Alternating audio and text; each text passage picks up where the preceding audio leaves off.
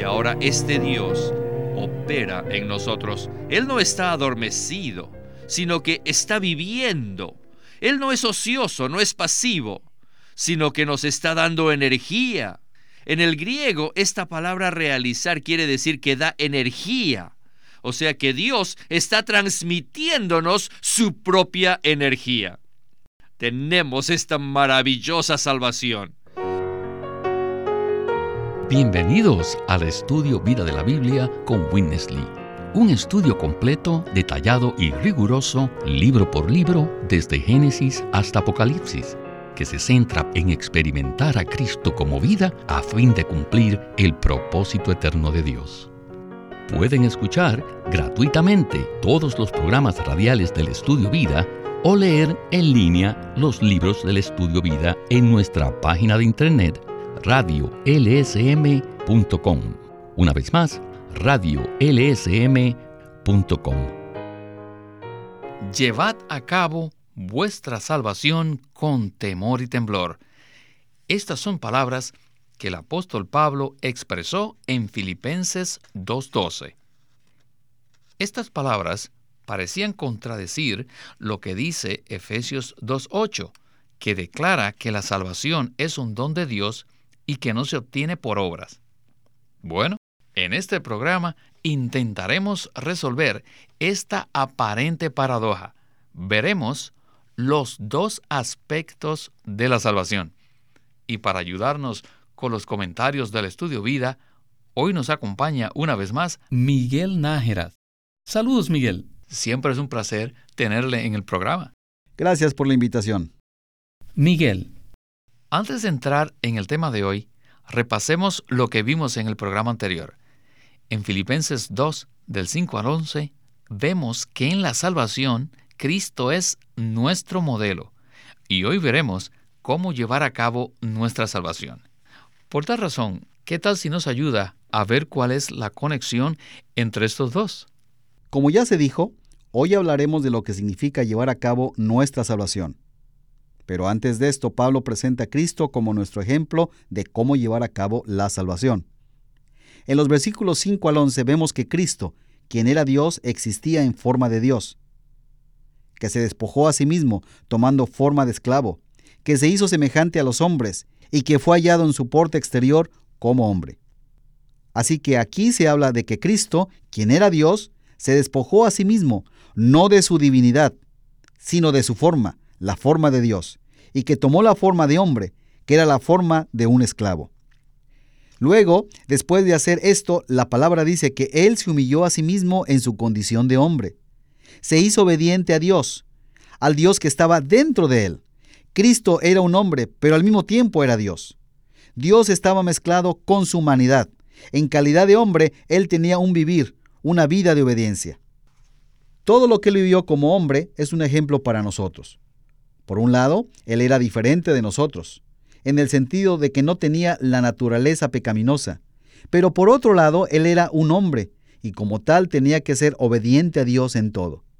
De lo contrario, no hubiera sido apto para ser nuestro redentor, ni hubiera podido ser glorificado ni exaltado por Dios. Antes de hacerse hombre, Cristo ya era el Señor. Pero como hombre era necesario que Dios lo exaltara, para que fuera el Señor de todo, en su humanidad. Pero ¿cómo podía llegar a la cumbre de su experiencia? Bueno, él tuvo que humillarse a sí mismo y ser obediente hasta la muerte, y muerte de cruz. Así que Cristo tuvo que obedecer a Dios, aún hasta la muerte. Y debido a esto, Dios lo exaltó hasta lo sumo y le dio un nombre que es sobre todo nombre, para que en el nombre de Jesús se doble toda rodilla y toda lengua confiese públicamente que Jesucristo es el Señor para gloria de Dios Padre. Así que este es un modelo. Pablo presenta a Cristo como un hombre y la experiencia que él vivió como un ejemplo para nosotros, como un modelo de la experiencia que nosotros debemos tener al llevar a cabo la maravillosa y suprema salvación. Muy bien. Ahora hablemos la paradoja a la que aludimos anteriormente. En Efesios, la salvación se presenta como un don de Dios, y el mismo escritor el apóstol Pablo en Filipenses 2.12 nos exhorta a que llevemos a cabo nuestra salvación. Leamos Filipenses 2, del 12 al 16. Dice así la escritura. Por tanto, amados míos, como siempre habéis obedecido, no como en mi presencia solamente, sino mucho más ahora en mi ausencia, llevad a cabo vuestra salvación con temor y temblor, porque Dios es el que en vosotros realiza así el querer como el hacer por su beneplácito.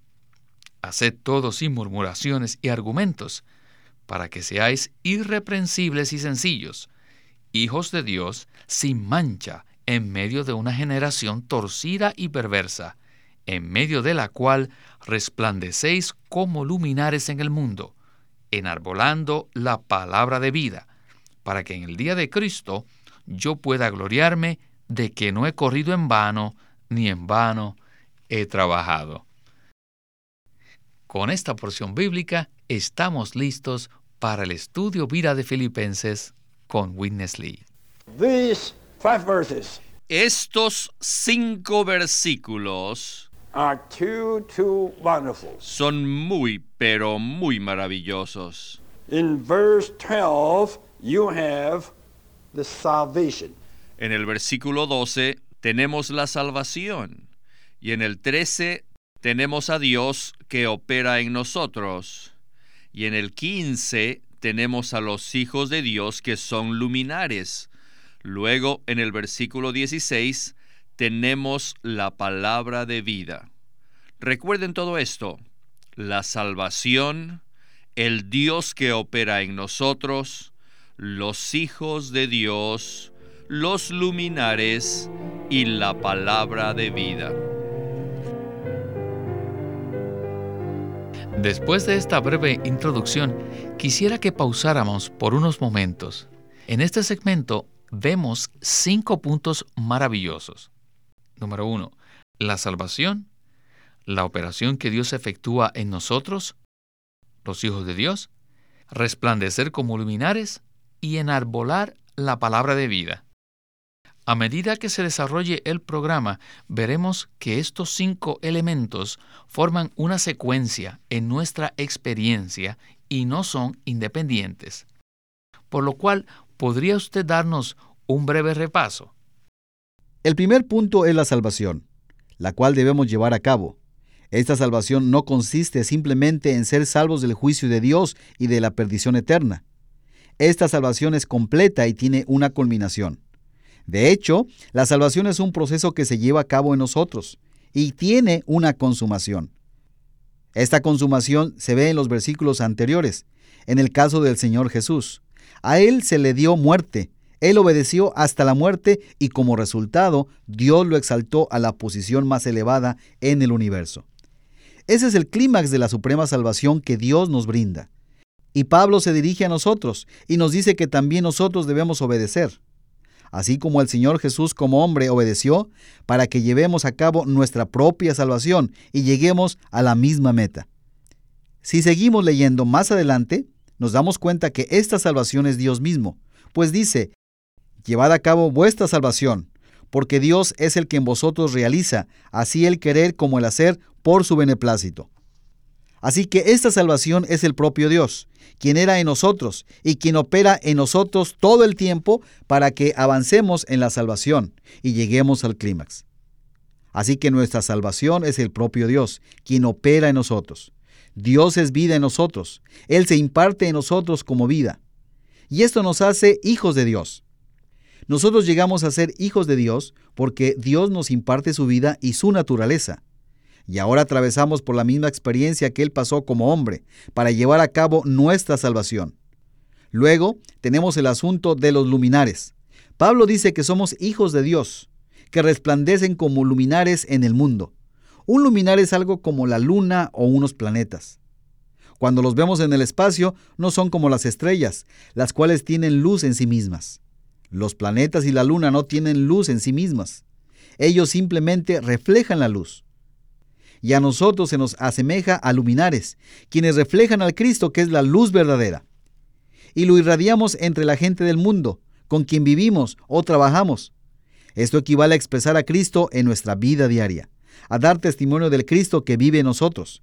Y a medida que brillamos, enarbolamos la palabra de vida, o sea, les presentamos algo, y esto es la palabra de vida, la palabra viva de Dios, la palabra que imparte en las personas la vida de Dios, la cual los constituye hijos de Dios como nosotros y los trae a experimentar la misma salvación que Dios nos brinda a nosotros. Miguel, no puedo más que decir que esta es una secuencia tremenda, la cual define la salvación que Dios nos ofrece. Todos estos aspectos son muy maravillosos. Así es. Y todos están incluidos en la salvación. A medida que llevamos nuestra salvación, debemos brillar como luminares. Y también debemos enarbolar la palabra de vida. Todo esto forma parte de cómo llevamos a cabo la salvación. Como se dijo anteriormente, Dios mismo es nuestra salvación. Volvamos a Winnesley. Salvation in verse 12 La salvación en el versículo 12 is no doubt the very God who operates in us. No hay duda que es Dios mismo quien opera en nosotros. Aquí. La salvación y Dios son sinónimos. Dios mismo quien está operando en nosotros, tanto el querer como el hacer, Él mismo es nuestra salvación. Y nosotros, los creyentes, somos los hijos de este Dios. Como hijos, ciertamente tenemos lo que Él tiene. Él tiene la vida divina y nosotros también, ¿verdad? Y Él tiene la naturaleza divina y ahora nosotros también. ¿Cómo un hijo no podría tener la vida y la naturaleza de su padre? Hemos recibido la salvación, que es Dios mismo, y ahora este Dios, a quien personalmente experimentamos como nuestra salvación subjetiva, opera en nosotros. Él no está adormecido, sino que está viviendo. Él no es ocioso, no es pasivo, sino que nos está dando energía. En el griego, esta palabra realizar quiere decir que da energía. O sea que Dios está transmitiéndonos su propia energía. Tenemos esta maravillosa salvación. Todos hemos nacido de este Dios que nos vitaliza, así que somos los hijos del Dios que está lleno de vitalidad. Aleluya. Bueno, ¿y qué? Somos luminares. Espontáneamente reflejamos la luz que proviene de Él, de la fuente universal, y resplandecemos como luminares en todo el mundo, en medio de una generación torcida y perversa, sobre toda la gente que nos rodea. Así que podemos enarbolar, podemos presentar, aplicar la palabra de vida a todos los que nos rodean. Y es así como llevamos a cabo la salvación y como tomamos a Cristo como nuestro modelo. Si hacemos esto, el apóstol estará gozoso y su gozo será completado. Ciertamente, si las iglesias son así, todos, ya sean los apóstoles o los ancianos, o los que sirven en las iglesias, se sentirán gozosos y satisfechos. No se olviden, así es como disfrutamos y experimentamos a Cristo. Bueno, en este segmento se volvió a hablar de los cinco elementos. Sin embargo, quisiera que nos enfocáramos en lo que se dijo de que Dios es el Dios dinámico, que nos vitaliza y que nos hace sus hijos dinámicos. Miguel, ¿podría comentar usted más al respecto? La palabra griega que se traduce en la versión recobro como realiza también quiere decir dar energía. Así que también se podría traducir energiza o vigoriza. Pablo dice llevad a cabo vuestra salvación, porque Dios es el que nos energiza por dentro. Esto es un cuadro maravilloso, que el Dios, quien es nuestra salvación y que mora en nosotros, no es un Dios estático. Él está operando, vigorizando, energizando y como resultado llegamos a ser hijos dinámicos del Dios dinámico.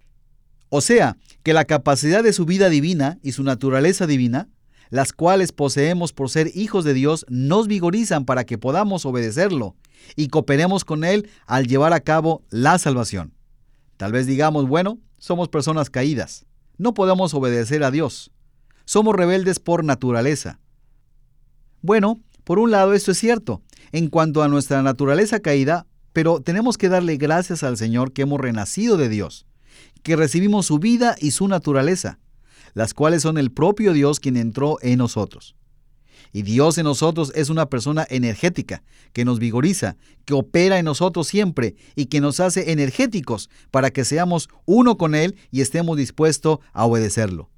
Si tan solo tocamos a este Dios energético en nuestro espíritu, Él es fiel y nos vigorizará hasta llevarnos adelante, hasta que lleguemos al clímax de nuestra salvación. Amén. Como mencionamos al principio de nuestro programa, tenemos la frase llevad a cabo nuestra salvación. Pero hemos visto que la salvación la recibimos como un don gratuito y que la llevamos a cabo valiéndonos de otra fuente de energía. Y siempre que tratamos de valernos de nuestras propias fuerzas, sencillamente nos frustramos. Bien, vayamos entonces a la conclusión del estudio vida de hoy. Llevar a cabo la salvación no se refiere a que nosotros la realicemos. Llevarla a cabo indica que ya la recibimos, pero ahora tenemos que llevarla a cabo obedeciendo continuamente. Saben que el punto sobresaliente del hecho de que Cristo es nuestro modelo es que Él fue obediente hasta la muerte. Así que la obediencia del versículo 12 se refiere a nuestro modelo. Él tomó el primer paso importante al despojarse a sí mismo dejando a un lado lo que él tenía en su deidad. En segundo lugar, él se humilló a sí mismo en su humanidad. ¿Para qué se humilló? Se humilló no para servir ni para trabajar, sino para obedecer. En la Biblia la obediencia es lo mejor de todo. En 1 de Samuel 15:22 dice que la obediencia es mejor que los sacrificios. Cristo se despojó a sí mismo, se humilló a sí mismo y luego obedeció. ¿Ven esto? En cuanto a su deidad se despojó, en cuanto a su humanidad se humilló y luego obedeció. Ahora, nosotros que hemos recibido la salvación, hemos recibido a Cristo como modelo, por lo que debemos obedecer siempre con temor y temblor. Siempre debemos tener esta obediencia con temor interior y con temblor exterior. El temor es la motivación interna y el temblor es la actitud exterior que testifica que no tenemos confianza en nosotros mismos. Debemos ser esta clase de personas. Mi oración es que todos hayamos visto algo que nos ayude en la vida cristiana se habló en el programa de llevar a cabo nuestra salvación obedeciendo y con una actitud de temor por dentro y por fuera. En realidad no existe ninguna contradicción entre recibir la salvación gratuitamente y llevarla a cabo, lo cual requiere nuestra colaboración. Sin embargo, para la conclusión del programa, ¿podría entonces usted hablar de esto y darnos una conclusión. Aparentemente hay una contradicción. En Efesios 2 dice que la salvación se recibe por gracia y mediante la fe, y esto no es de nosotros, pues es un don de Dios. Así que en Efesios 2 la salvación se recibe como un don gratuito. Esto es un hecho. Sin embargo, Filipenses nos muestra algo más en cuanto a la salvación y la parte que jugamos nosotros para llevarla a cabo. No existe ninguna contradicción, más bien lo último complementa lo primero y lo desarrolla. Después de recibir la salvación como don gratuito, debemos experimentarla en nuestra vida diaria. Y esa salvación es el propio Dios, el Dios que nos vigoriza, quien vive y siempre opera en nosotros. Y su meta es llevarnos al clímax de la salvación. Pero para esto, Él necesita nuestra cooperación. Y nosotros cooperamos obedeciéndolo. Y el ejemplo, el modelo de esto es el hombre Jesús, quien en su vida humana obedeció a Dios, el Padre, y llegó al clímax de ser exaltado por Él en gloria. Así que este será también nuestro clímax, si cooperamos con el Dios que opera en nosotros constantemente al obedecerlo en todo, en una actitud interna de temor y de temblor. Las palabras temor y temblor aluden a lo serio que esto es. Eso quiere decir que si no llevamos a cabo la salvación, no podremos llevar a cabo su clímax. Cuando Dios opera en nosotros, nosotros debemos prestarle toda nuestra atención y obedecerle. Amén. Me parece que debemos concluir en este punto, el cual es muy importante. La obediencia de la que hablamos consiste en obedecer al Dios que opera en nosotros y no necesariamente a algo externo, como la ley o alguna norma religiosa que nosotros mismos nos imponemos. Estamos hablando de obedecer al Dios que nos vigoriza, que nos energiza interiormente. ¿No es así, Miguel? Así es. Bueno, se nos terminó el tiempo y no podemos más que decir gracias por su compartir. Así que, hermano Miguel, que se repita su visita. De nada, hermano. Gracias por invitarme.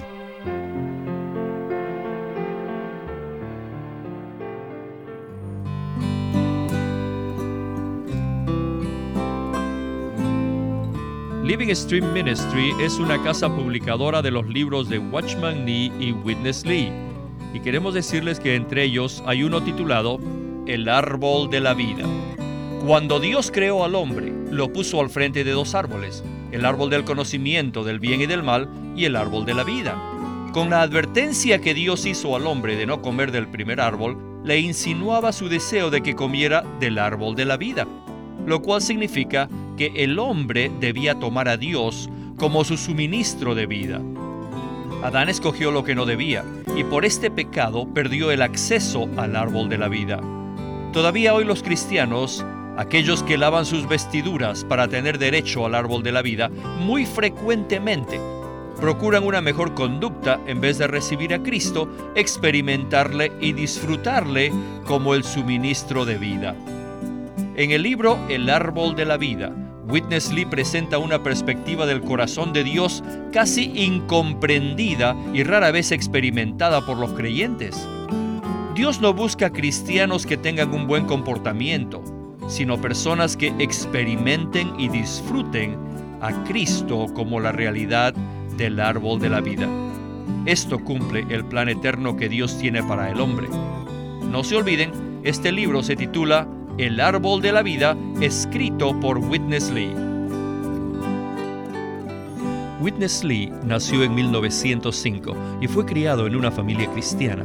A la edad de 19 años fue completamente capturado para Cristo, a quien se entregó incondicionalmente para predicar el Evangelio el resto de su vida. Al comienzo de su servicio al Señor, conoció a Watchman Nee, quien ya era reconocido predicador, maestro y escritor, y con él sirvió en la casa publicadora llamada Librería Evangélica de Shanghai. En 1949, Witness Lee fue enviado por el hermano Ni y sus colaboradores a que saliese del país a Taiwán para asegurarse que lo que el Señor les había dado no se perdiera y allí comenzó la obra de predicación y publicación, por lo que también experimentó la abundante bendición del Señor. En 1962, el hermano Lee recibió la carga de ir al occidente y fue y se estableció en California. Durante sus 35 años de servicio en los Estados Unidos, ministró en reuniones semanales, conferencias, entrenamientos, dio miles de mensajes y publicó más de 400 libros los cuales se han traducido a más de 14 idiomas. Su última conferencia, antes de fallecer, fue en febrero de 1997 a la edad de 91 años.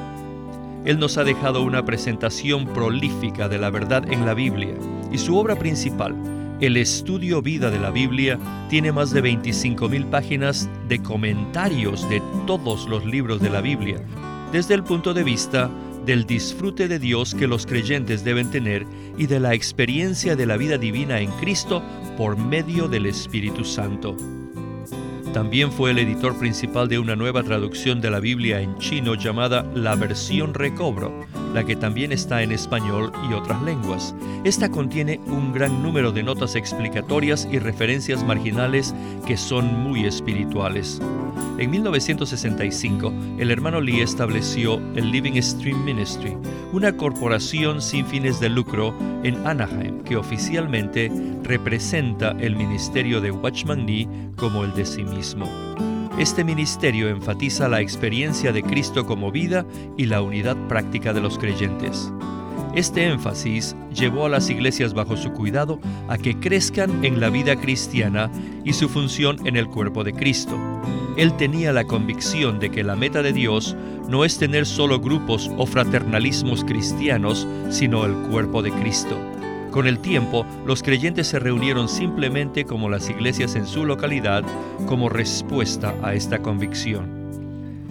En los últimos años, muchas iglesias con esta visión se han levantado en Rusia y en muchos países de Europa Oriental. Watchman Nee llegó a ser cristiano en la China continental en 1920, a los 17 años de edad, y ese mismo año comenzó a producir sus primeros escritos. En casi 30 años de ministerio se demostró claramente que él era un don especial que el Señor dio a su cuerpo con el fin de adelantar su obra en esta era. En 1952 fue encarcelado por su fe en Cristo y permaneció en la prisión hasta su muerte en 1972. Sus palabras, sus escritos, continúan siendo una rica fuente de revelación y provisión espiritual para el pueblo cristiano de todo el mundo. Queremos animarlos a que visiten nuestra página de internet libroslsm.com Allí encontrarán los libros impresos del Ministerio de Watchman Nee y Witness Lee, la Santa Biblia versión recobro con sus notas explicativas y también encontrarán folletos, himnos, varias publicaciones periódicas y libros en formato electrónico. Por favor, visite nuestra página de internet libroslsm.com. Una vez más, libroslsm.com o llámenos a nuestro teléfono gratuito 1-800-810-1149. 1-800-810-1149. Además, si desean, pueden comunicarse con nosotros enviándonos un correo electrónico a estudiovida.lsm.org. Una vez más, estudiovida.lsm.org lsm.org.